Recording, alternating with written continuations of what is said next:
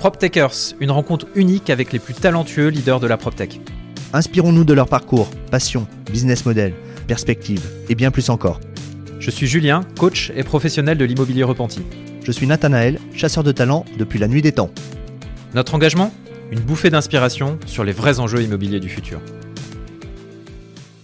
Dans cet épisode de PropTechers, nous avons le plaisir de rencontrer Kevan de la PropTech Virgile. Sa mission Permettre à de jeunes actifs d'acheter leur appartement en co-investissant à leur côté. Le modèle est tout simplement génial.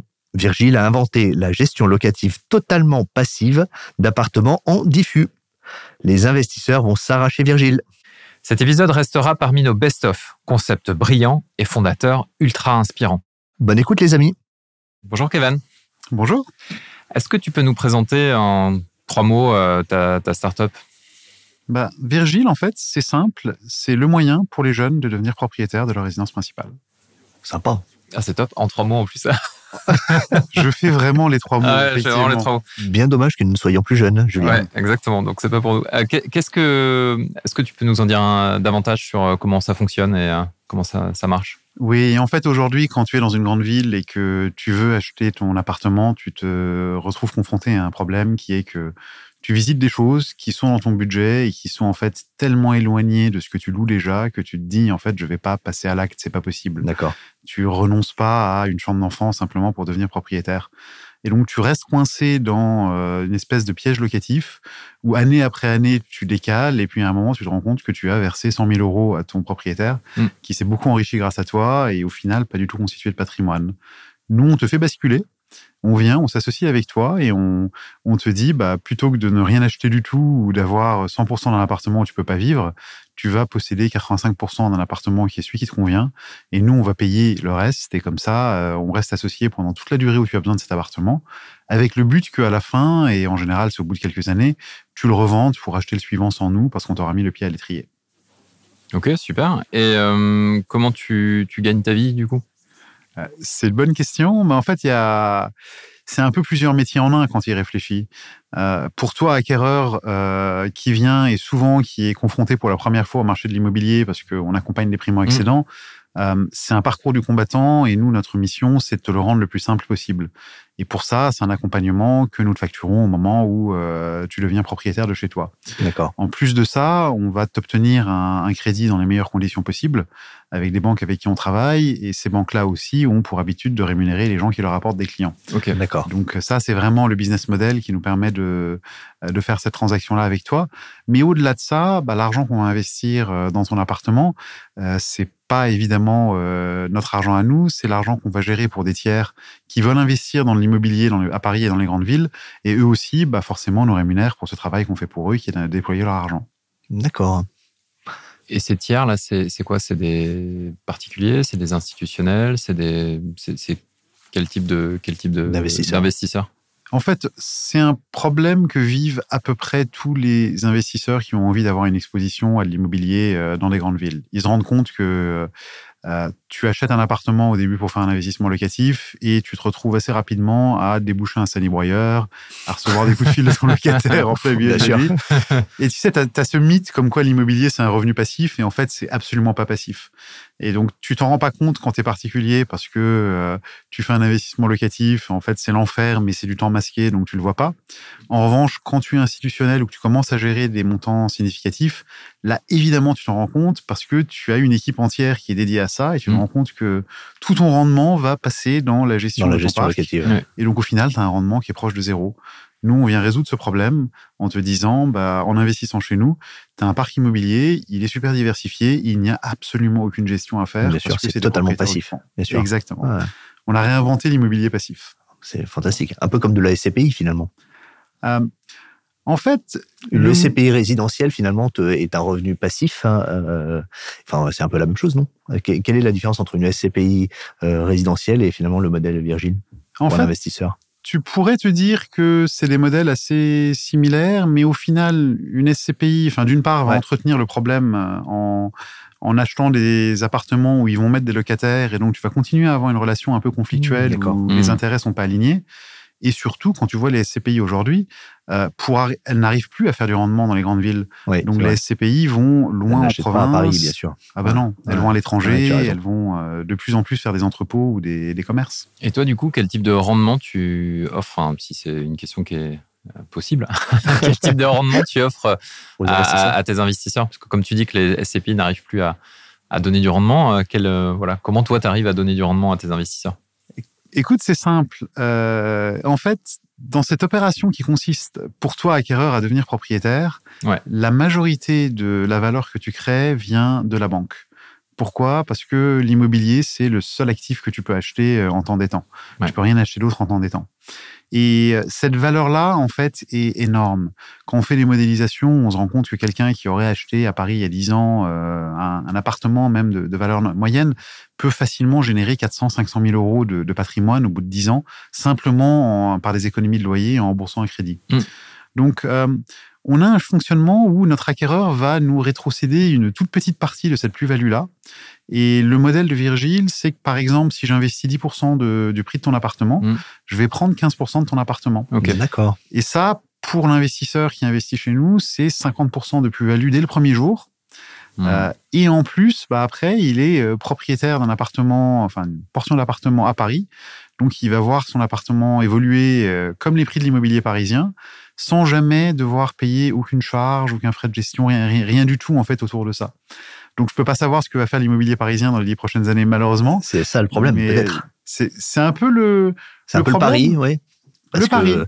Euh, si euh, si euh, tout est tout est on va dire copropriétaire revendre en même temps sur un marché baissier, alors c'est hautement improbable, mais pourquoi pas À ce moment-là, il y a une il y a une perte de valeur qui s'opère qui est peut-être compensé par le fait que tu as 50% de valeur en plus, de 10% à 15%, hmm. mais il y, a quand même un, petit risque, non?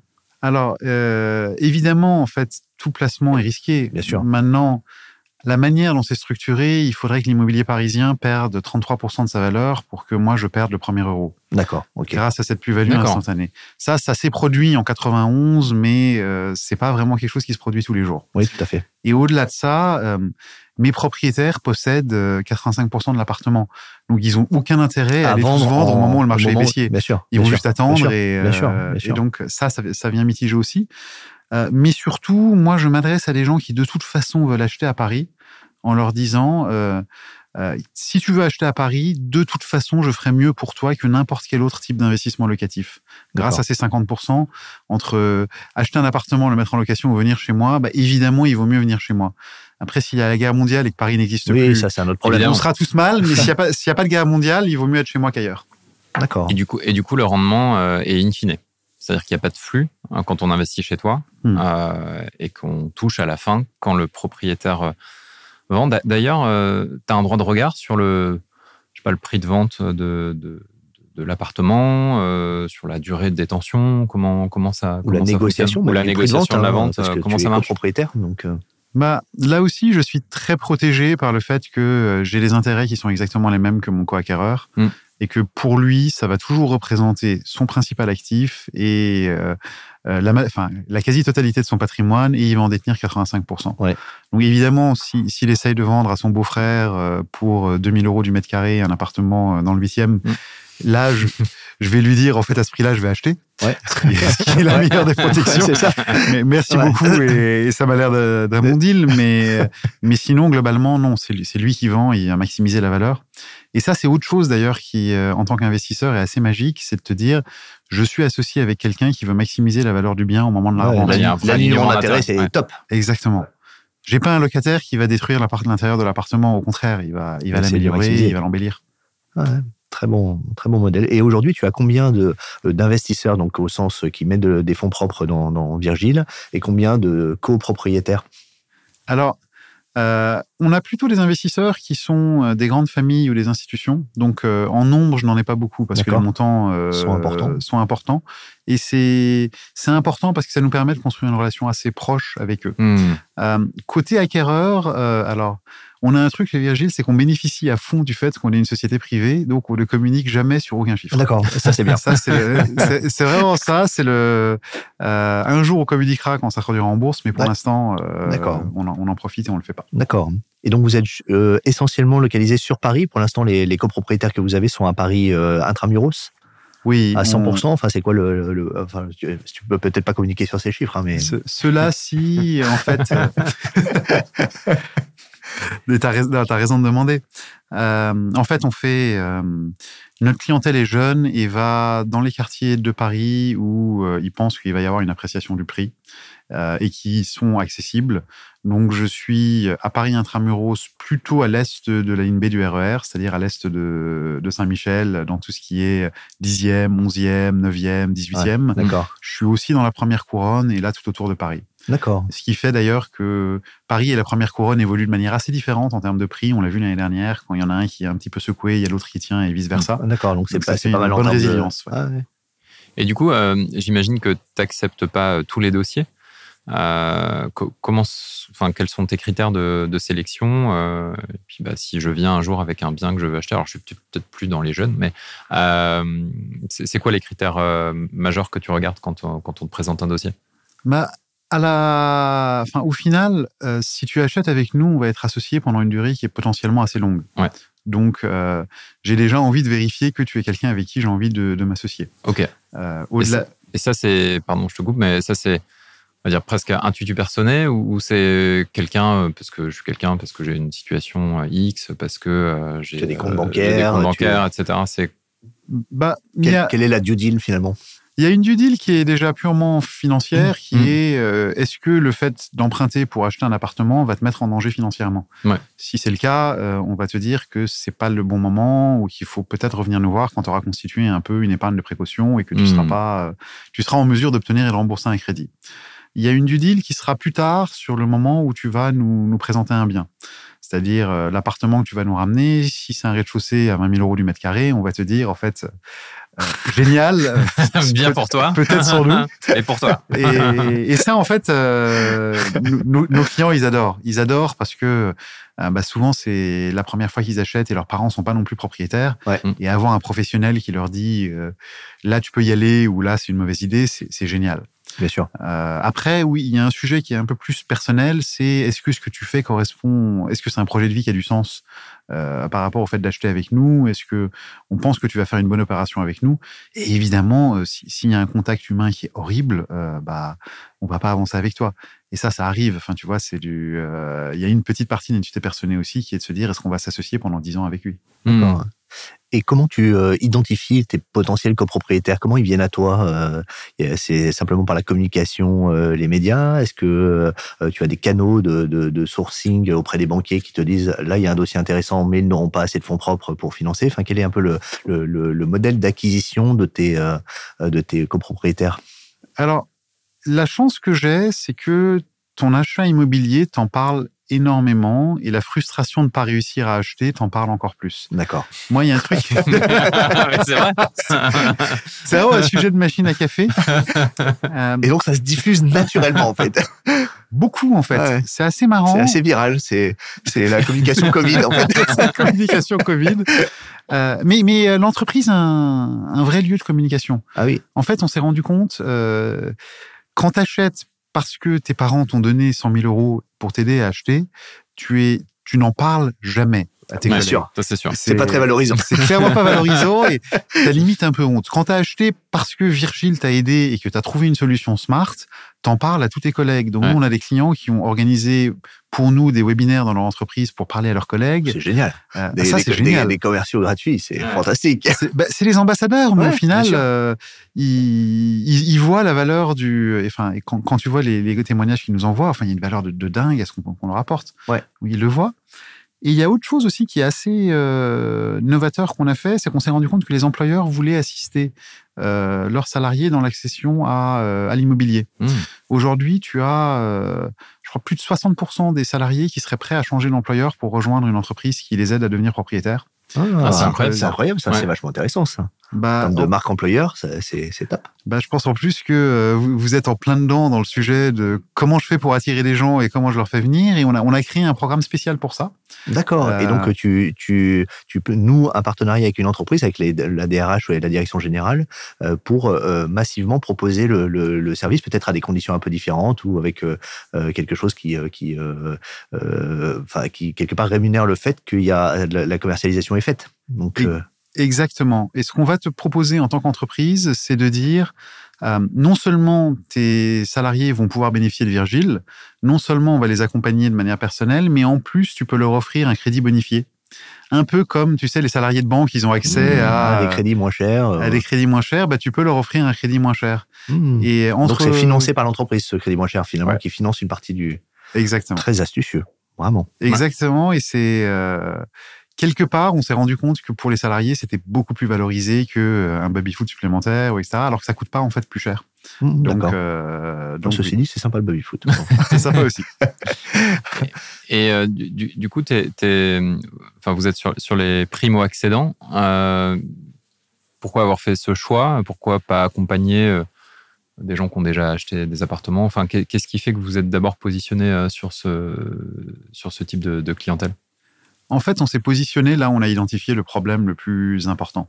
Parce que si tu es déjà propriétaire depuis quelques années, Tu as déjà un T'as apport, tu as, Voilà. plus de capacité. ah, mais si tu si t'es si endetté euh, à fond Oui, c'est euh, ça. pour t'acheter un 50 mètres carrés, que les prix ont augmenté, mais que toi, tu n'as pas significativement augmenté euh, Tes revenus. tes revenus euh, ou, ou progressivement, tu as toujours le même problème en, en ressortant. Parce que si ça valait, je sais pas, 9000 euros ou enfin 7000 euros du mètre quand tu l'as acheté, 9000 euros du mètre maintenant, chaque mètre carré supplémentaire te coûte cher et tu n'as pas forcément la, la, la profondeur euh, la trésorerie et et, et- et- et tout ça. Et, Alors- et pareil, euh, il y a beaucoup de gens qui veulent en fait une pièce en plus. Donc leur- le, le modèle pour avoir une pièce en plus, c'est de, de s'éloigner de Paris, intramuros. Mmh. Euh, et donc, est-ce qu'il ne pourrait pas y avoir quelque chose à faire pour dire ne vous éloignez pas de Paris, mais plutôt céder une partie de la propriété C'est c'est plutôt Ah, que. totalement. Voilà. Donc, euh, euh, et, et toi, est-ce que tu acceptes les dossiers qui ne sont pas des primo-excédents C'est un peu ça la, la question. Oui, je dirais que ça, c'est un Mais oui, deuxième. bien sûr euh, que je l'accepte. Le prends. Bien sûr. Je prends pour un idiot. non, mais évidemment, évi- évidemment. Euh, mais euh, c'est un, un bon, c'est un super point que tu fais. Euh, la pièce en plus, en fait, nous, euh, le déclencheur, c'est l'enfant. Un enfant à Paris, ça coûte 100 000 euros. Pourquoi? Parce qu'il te faut 10 mètres carrés de plus et que le mètre voilà. carré euh, est, à 10 000 euros. Et 10 000 encore, c'est moyen. Et 10 000, c'est si, Ouais, t'as de la chance. Ouais, ouais. Et donc souvent, on a des clients qui euh, ont acheté, qui sont bien tous les deux, et quand l'enfant arrive, ils ont besoin d'avoir, ou quand le deuxième enfant arrive, ils ont besoin d'avoir cette pièce en plus. Et grâce à nous, le deuxième enfant n'est pas l'obligation de quitter Paris. Et donc là, c'est plus des primo-accédants, mais c'est Ok. des gens qui, grâce à nous, restent dans Paris. Et ça, effectivement, c'est un, vrai segment de la clientèle. Après, on dit primo-accédants pour euh, pour simplifier. Ouais, la d'accord. réalité, c'est tous les jeunes actifs euh, et tous ceux qui ont du mal à acheter à Paris. Bien sûr, bien sûr. Et euh, moi, je, je n'entends parler que de j'aimerais avoir une terrasse. Cette terrasse, elle coûte quasiment le prix d'un mètre carré euh, habité. Euh, et il y a aussi une thématique là-dessus. Euh, Payez-vous une terrasse avec Virgile? Enfin, je, trouve que c'est vachement intéressant de se dire que il y a la, la frustration, qu'elle soit une pièce en plus, une terrasse en plus, euh, la frustration de devoir partir, quitter Paris, qui est quand même euh, une- Mm. euh, un endroit qui est, qui est apprécié en termes de qualité de vie. Euh, tout ça, toute cette frustration, elle peut être, je pense, un peu traitée par Virgile. Ah, mais to- totalement. Tu, tu te rends compte quand tu parles à nos clients que ils ont en fait des attentes qui sont totalement raisonnables. Personne vient te voir en disant je veux une terrasse, une piscine, être au dernier étage, rue du Faubourg Saint-Honoré et tout ça. Ouais. En revanche, ils ont une chose qui est importante pour eux. Et il y en a, ça va être la terrasse, il y en a, ça va être l'adresse, il y en a, ça va être euh, la surface, euh, qui est super importante et qui est le déclencheur où ils se disent si j'arrive à avoir ça, évidemment que je vais acheter. Et euh, quand on leur dit mais en fait dans ce- si tu trouvais ça, un appartement avec ce caractéristique demain, est-ce que tu, tu ferais une offre? La réponse, c'est oui, évidemment. Ouais. Et Ouais. souvent, bah, les 50 à 100 000 euros qu'on va mettre euh, sont exactement ce qu'il faut pour passer ce cap-là. Ah, d'accord, d'accord, d'accord. Et tout à l'heure, tu disais que euh, pour les copropriétaires, tu créais énormément de valeur. Et comment tu, est-ce que tu peux nous, nous indiquer un petit peu plus précisément ce que tu crées comme valeur? Donc, j'ai compris que tu les aidais pour, euh, tu les conseillais sur le choix de l'appartement, tu les conseillais sur leur financement et tu leur obtenais des, des crédits qui étaient, euh, qui étaient moins chers. Euh, et, et, et après, quelle est la valeur? Parce que finalement, tu prends 5% de la valeur du bien pour les, pour les accompagner en tant que copropriétaire pendant la durée de votre mandat commun. Mais Mm. et, euh, finalement, quel est le, donc, ils ils ont accès à l'equity, euh, enfin, ils ont leurs pièces en plus, ils peuvent faire leur projet. Donc ça, c'est une vraie, une vraie grosse valeur. Est-ce qu'il y a une valeur financière? Est-ce qu'on pourrait se dire que finalement, même quelqu'un qui n'aurait pas de problème de fonds propres aurait, en termes d'allocation d'actifs personnels, intérêt à passer pour Virgile en termes de diversification. Tu vois, de prendre plutôt 85% de la valeur d'un appartement et 15% de le mettre sur les marchés financiers. Enfin, peut-être que c'est complètement idiot ce que je dis, mais euh, quel est l'intérêt économique au-delà d'avoir plus de fonds propres que peut présenter Virgile? Écoute, l'intérêt numéro un, euh, c'est euh, économiquement parlant, c'est de savoir que tu n'es jamais aussi fragile que le jour où tu viens d'acheter un appartement parce que tu as mis toutes tes économies dedans.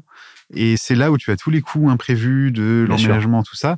La, moindre brise, en fait, tu peux te retrouver dans une situation qui est euh, bouleversée et mmh. difficile. Et donc, cette sérénité d'esprit. Et nous, on dit, enfin, on aide beaucoup les gens à réfléchir en se disant, en fait, euh, euh, l'argent, c'est bien. La sérénité d'esprit, c'est tout aussi important. Et donc, la sérénité d'esprit de se dire, mon épargne de précaution, j'ai pu la conserver et s'il m'arrive quelque chose, je l'ai. Euh, elle est extraordinairement valorisée par euh, nos acquéreurs.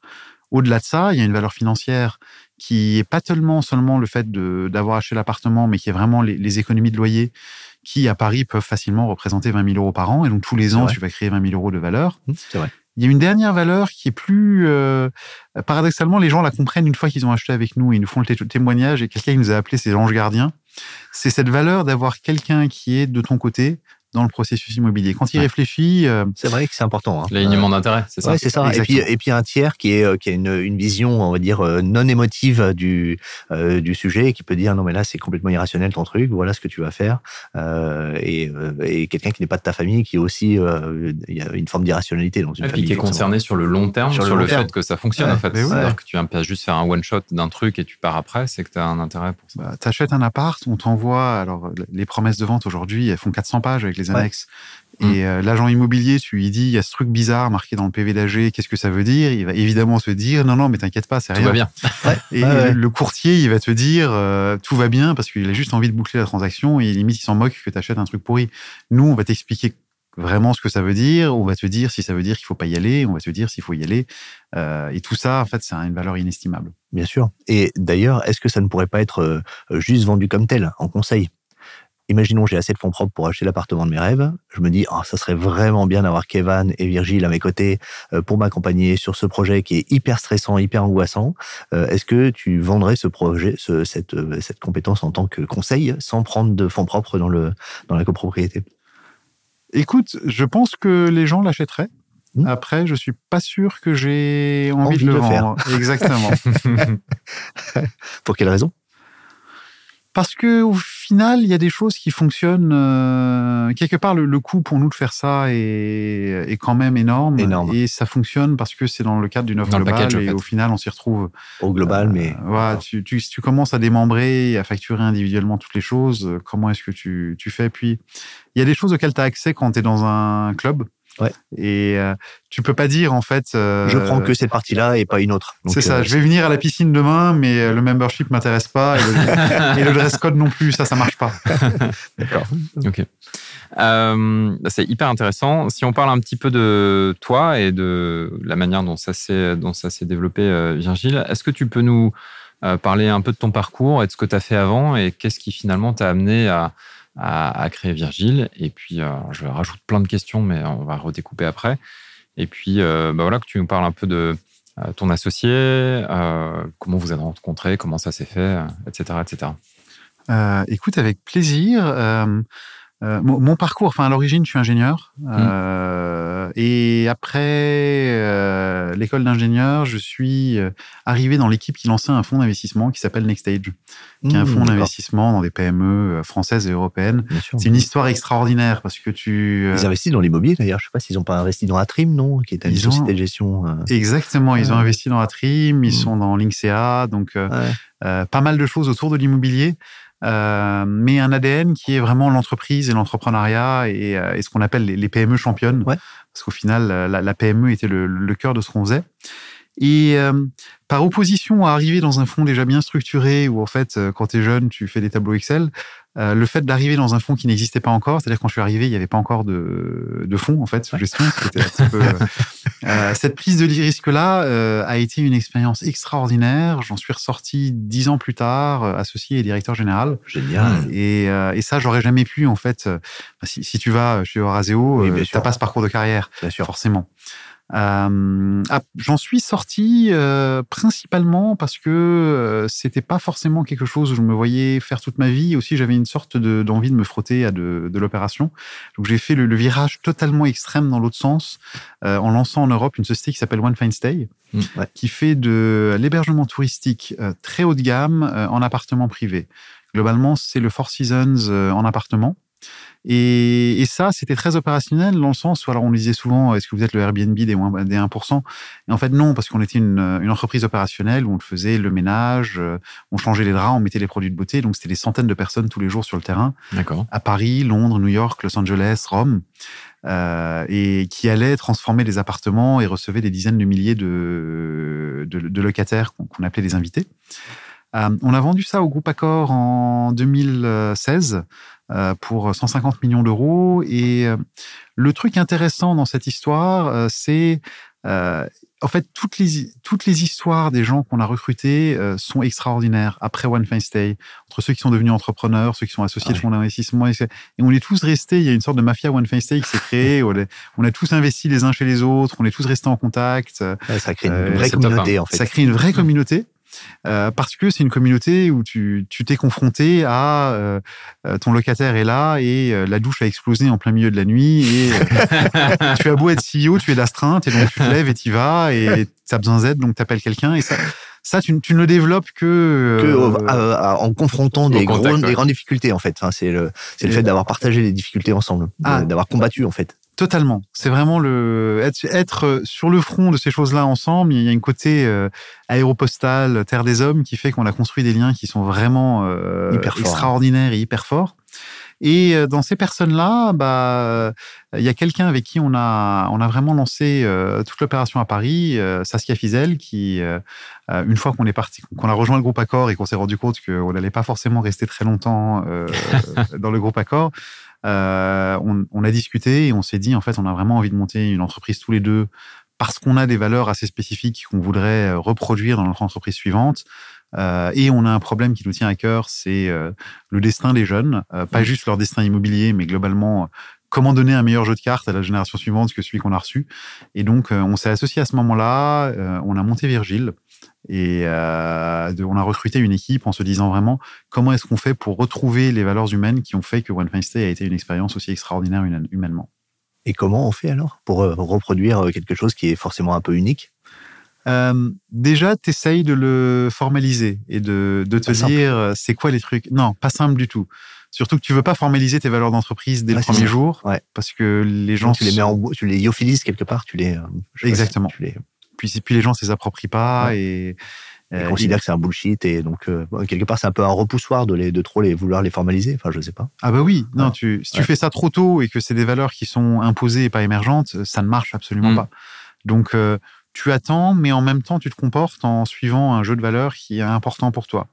Tu tu deviens vraiment un psychopathe du recrutement. Nous, les gens qu'on a recrutés nous disent ah bah, vous allez Oh, bien vous entendre. Il y a deux psychopathes autour de la table. C'est ça. Mais euh, pour le coup, les, les recruteurs nous, nous détestent parce que euh, oui, on est vraiment très très piqués. On cherche pas à remplir des chaises et même s'il y a un vrai besoin brûlant, on va préférer et ça nous arrive Attendre. plusieurs fois. Ouais, Ah ouais. de- ouais, c'est c'est très bien. Ouais. Et, euh, et pareil, les premiers qui sont arrivés euh, dans l'équipe de, de Virgile, enfin, euh, ont eu des histoires extraordinaires et on a un lien humain qui est euh, vraiment particulier, mais qui continue à se construire avec les nouveaux qui arrivent, même si on continue à grandir.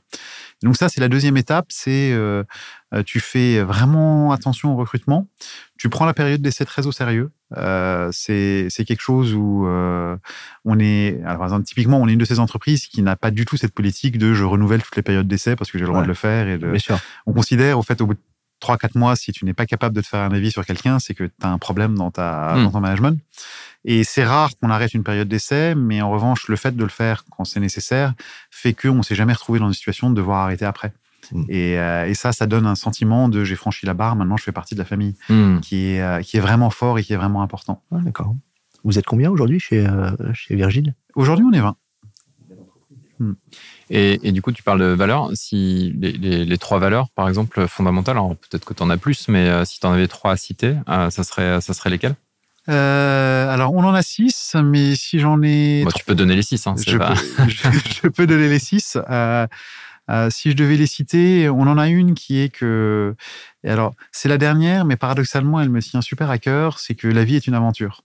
Et en fait, euh, la vie est vraiment une aventure à vivre et pas une souffrance ou une peine à traverser. Et donc, on est vraiment des gens qui, abordons la vie sur ce, sur ce mode-là. Euh, on en a un qui est qu'on est les capitaines de notre propre vaisseau. Et ça, c'est une valeur autour de l'ownership. Tout le monde est actionnaire de Virgile. Et au final, euh, personne ne va jamais dire ah ben c'est pas de ma faute, c'est l'équipe machin ou compagnie, parce que tous les problèmes sont, sont collectifs. Euh, on en a une, une qu'on a temporairement baptisée la féroce urgence du présent, euh, en, hommage au discours de, de, Martin Luther King, qui qui dit en fait si on fait quelque chose d'important, il faut le faire maintenant. Et ça veut pas dire move fast and break things à la Facebook, parce que c'est la vie des gens leur appartement. Mais ça veut dire fais plutôt les choses maintenant que demain.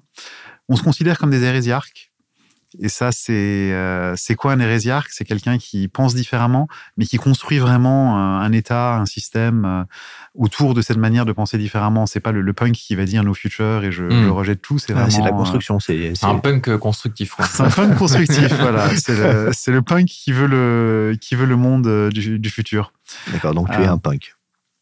Je me, oui, on peut se considérer comme des, des punks ou des, ou des, pirates ou, euh, une forme de révolutionnaire quelque part, des, des changeurs de monde.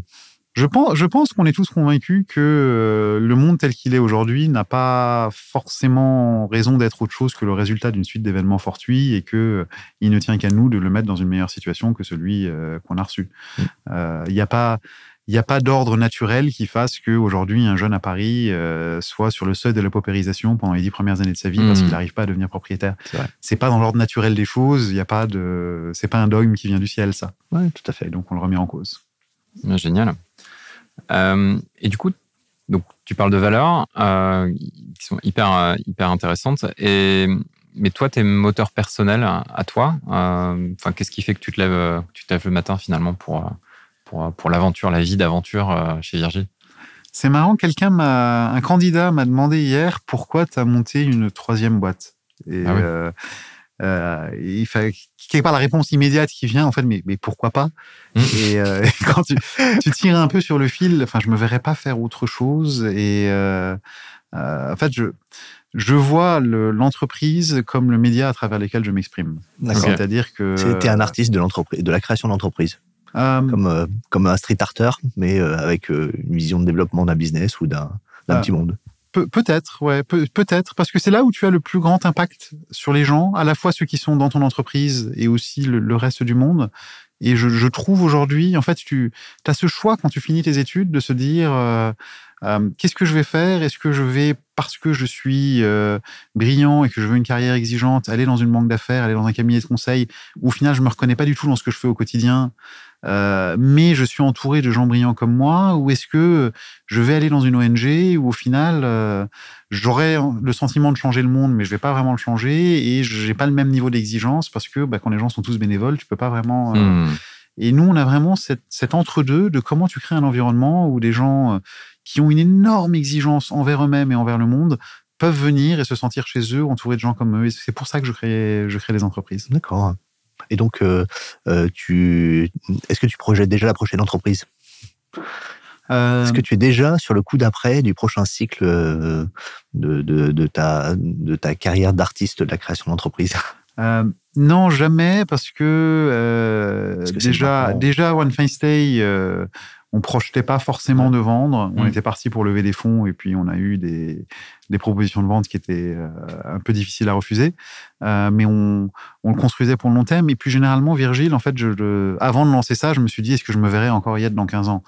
Ça veut, veut pas dire qu'on y sera dans 15 ans, mais ça veut dire euh, est-ce que tu prends les décisions au quotidien en te disant de toute façon dans deux ans c'est plus mon problème parce que mm. j'aurais vendu, ou est-ce que tu les prends en te disant il faut que je puisse vivre avec pendant le long terme? Et puis dans une logique de partenariat d'une dizaine d'années à peu près, euh, bah c'est intéressant de se dire qu'on sera encore là puisque c'est euh, aussi l'idée de. Exactement, exactement. tu as monté donc trois, trois structures. J'imagine que tu as rencontré un tas d'échecs ou de difficultés. Ou est-ce que tu aurais euh, un échec ou une difficulté, peut-être plus marquant que les autres, à nous partager. Et, je ne sais pas si tu en as appris quelque chose ou une leçon ou même une anecdote rigolote. C'est une super question. Euh, je dois avouer que j'ai un caractère où euh, effectivement je me prends beaucoup de murs, euh, mais je vis pas avec et, et je les gomme un peu de mon de mon esprit au moment mmh. où je me le suis pris et je passe à je passe à autre chose. on a eu des, des, échecs catastrophiques de service client chez One Face Day une fois de temps en temps où j'ai passé des heures et des heures au téléphone avec des gens à devoir leur, leur expliquer et ça c'était euh, c'était clairement euh, des échecs. On a eu des échecs de recrutement aussi. Mm. Euh, et ça, je dirais, c'est un peu le, le pire type d'échec mm. parce que tu, tu rumines beaucoup en te demandant qu'est-ce que j'aurais, est-ce que j'aurais pu savoir et, mm. et parfois la réponse est non et ou alors on se dit ça pour se réconforter. Parfois c'est oui et là et là tu t'en veux énormément. C'est un peu dur. Hein. Et, et, là tu t'en veux énormément et donc euh, je, pense même d'ailleurs que j'ai eu beaucoup d'échecs de non-recrutement, de gens où euh, j'ai fait payer aux gens futurs les échecs du passé en se disant comme je suis pas totalement sûr, je vais pas y aller. J'ai pas, pas pris ces risques-là. bien sûr, normal.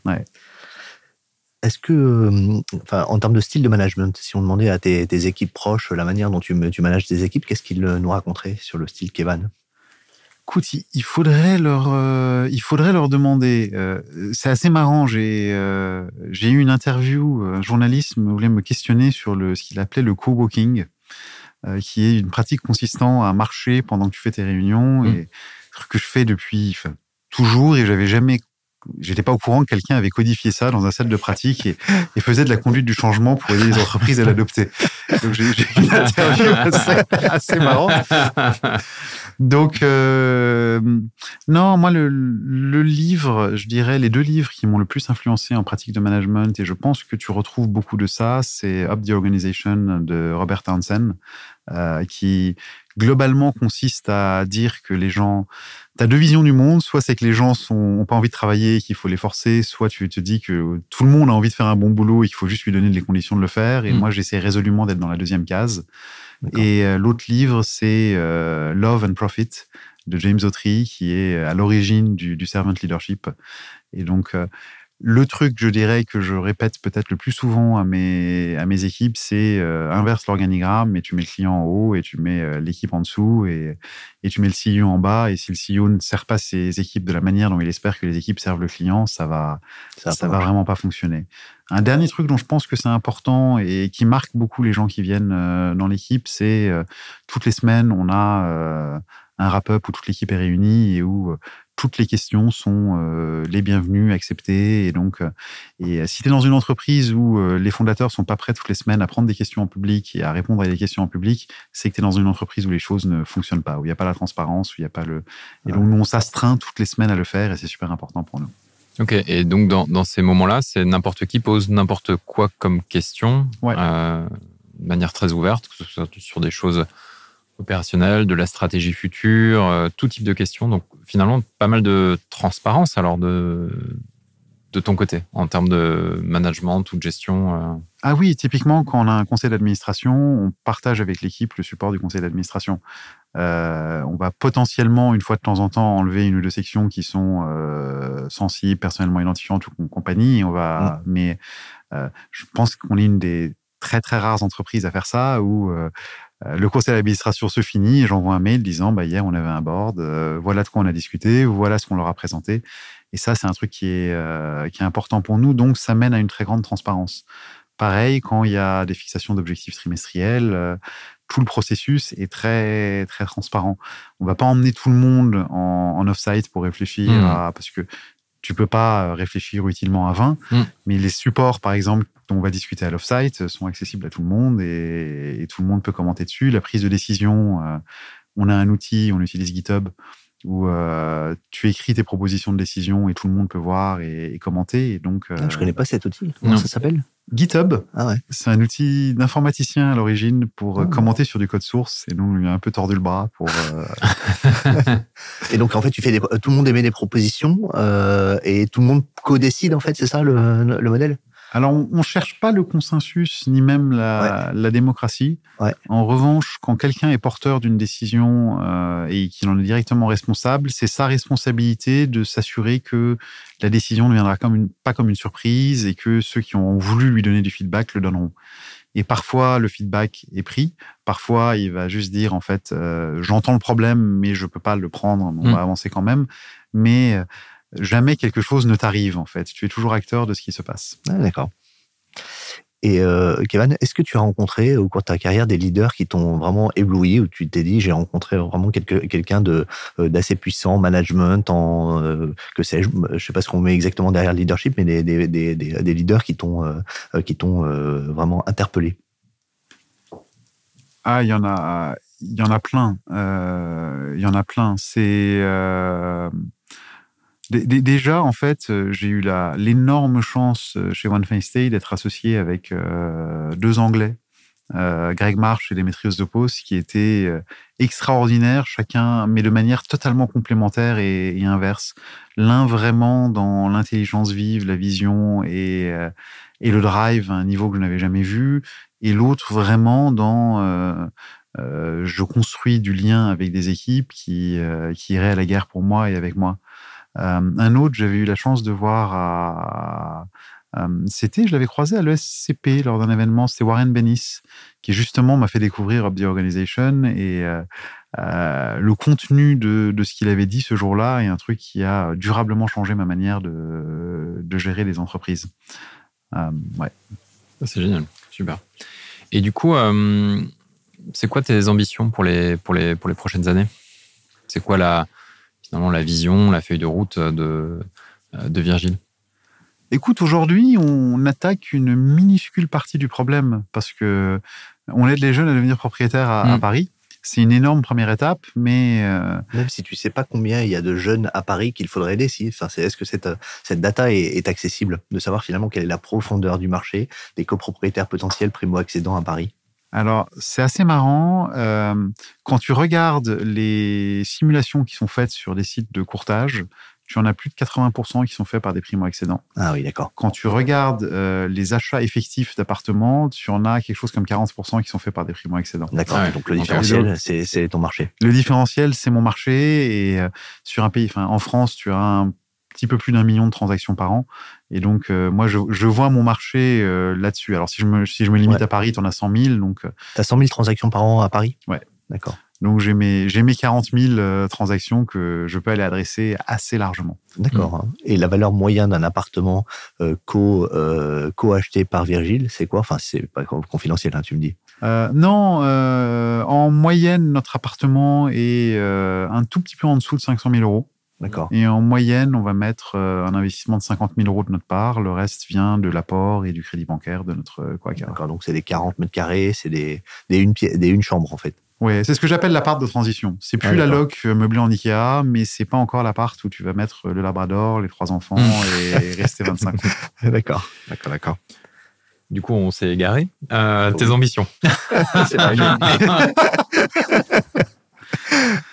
mes ambitions, bah écoute, Euh, en fait, il n'y a pas de raison que Virgile euh, n'existe pas euh, sous des formes d'ailleurs variées et adaptées dans toutes les grandes villes de France et d'Europe. Et pour moi, c'est vraiment ça le sujet numéro un.